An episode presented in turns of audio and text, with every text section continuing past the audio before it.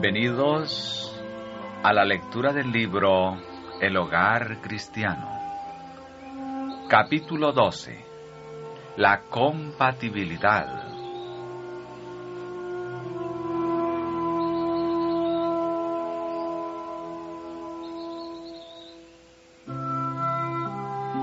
Adaptados el uno al otro. Muchas familias no existe aquella cortesía cristiana, aquella urbanidad verdadera, deferencia y respeto de unos hacia otros que habrían de preparar a sus miembros para casarse y formar familias felices.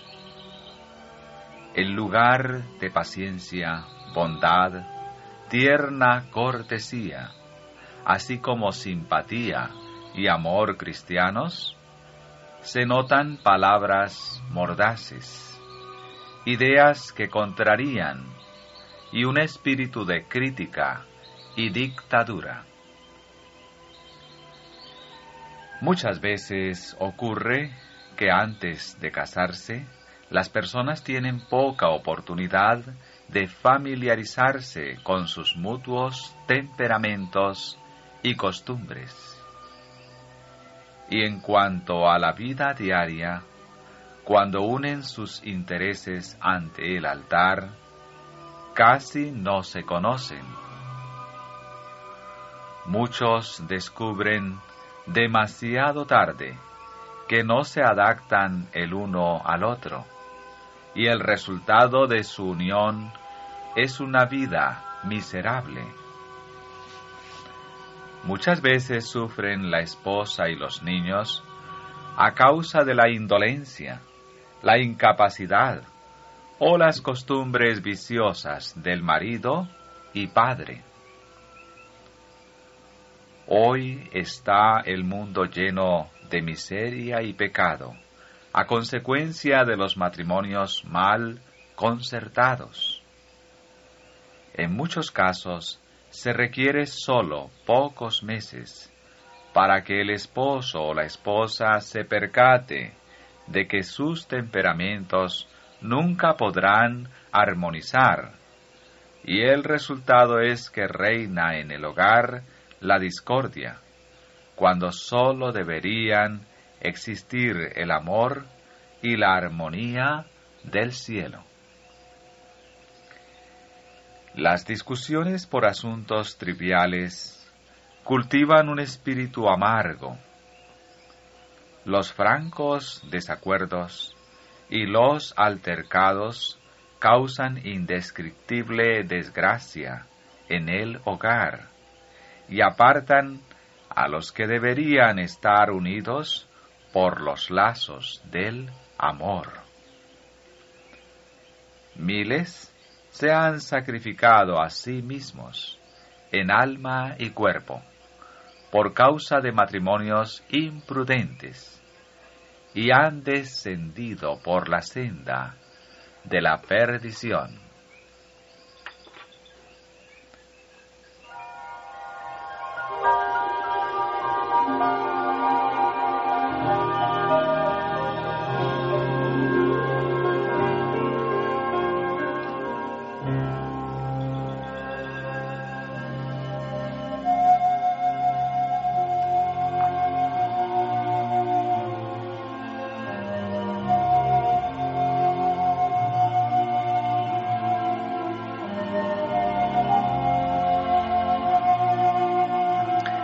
Divergencias perpetuas en un hogar dividido. La felicidad y prosperidad de la vida matrimonial dependen de la unidad de los cónyuges. ¿Cómo puede armonizar el ánimo carnal con el ánimo que se ha asimilado el sentir de Cristo? El uno siembra para la carne. Piensa y obra de acuerdo con los impulsos de su corazón.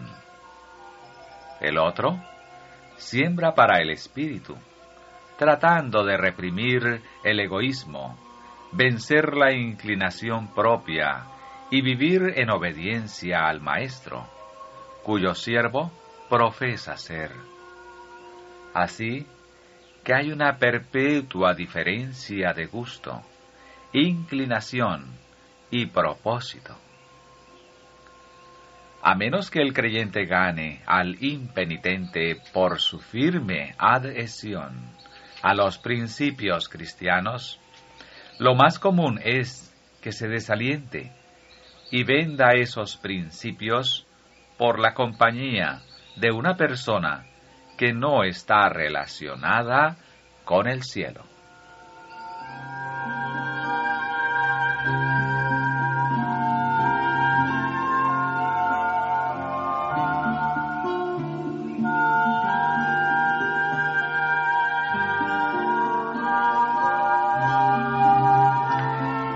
Casamientos arruinados por la incompatibilidad.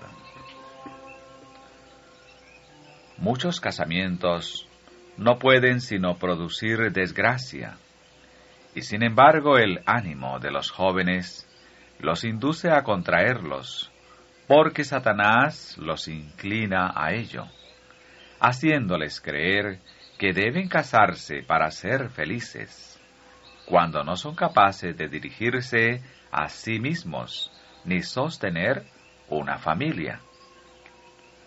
Los que no están dispuestos a adaptarse el uno al otro en sus disposiciones para evitar las divergencias y contiendas desagradables, no debieran dar aquel paso.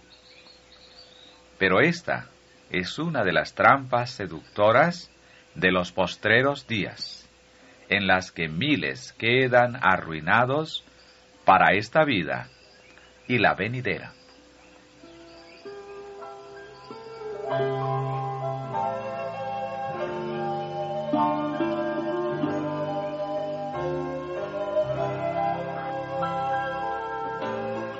Consecuencias del amor ciego.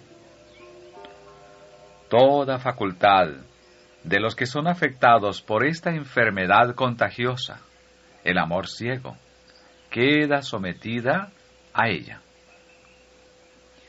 Parecen desprovistos de buen sentido, y su conducta repugna a quienes la contemplan.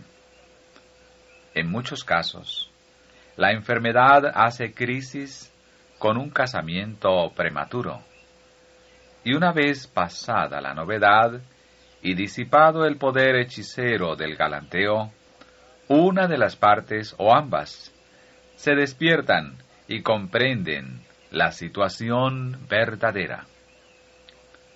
Se reconocen entonces mal apareados, pero unidos para toda la vida, ligados el uno con el otro por los votos más solemnes consideran con desaliento la vida miserable que les tocará llevar. Debieran entonces sacar el mejor partido posible de su situación, pero muchos no obran así. O faltan a sus votos matrimoniales, o amargan de tal manera el yugo que insistieron en colocar sobre su propia cerviz, que no pocos acaban cobardemente con su existencia. De allí en adelante, ambos esposos debieran dedicarse a estudiar la manera de evitar todo lo que pudiera causar contienda o inducirlos a violar sus votos matrimoniales.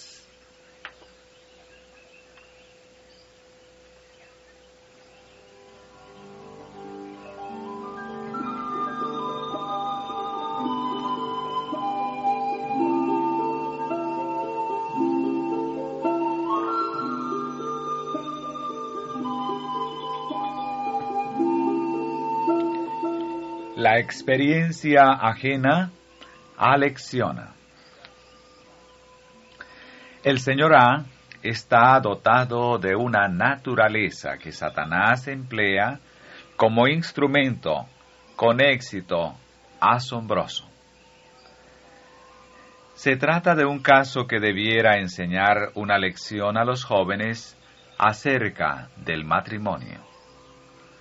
Su esposa se guió por los sentimientos e impulsos, no por la razón y el juicio, al elegir cónyuge.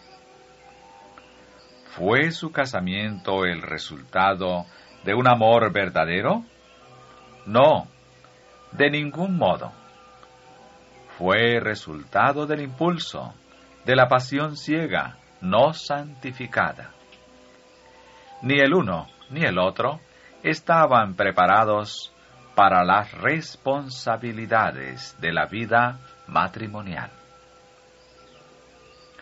Cuando la novedad del nuevo estado se disipó y cada uno conoció al otro, llegó su amor a ser más fuerte, su afecto más profundo, y se fusionaron sus vidas en hermosa armonía? Sucedió precisamente lo opuesto. Los peores rasgos de su carácter se intensificaron con el ejercicio, y en vez de estar henchida de felicidad, su vida matrimonial rebosó de aflicción.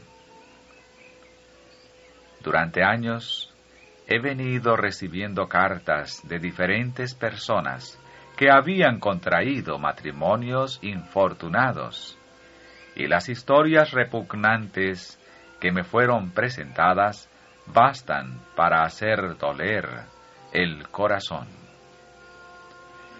No es ciertamente cosa fácil decidir qué clase de consejos se puede dar a estas personas desdichadas, ni cómo se podría aliviar su condición pero por lo menos su triste suerte debe servir de advertencia para otros.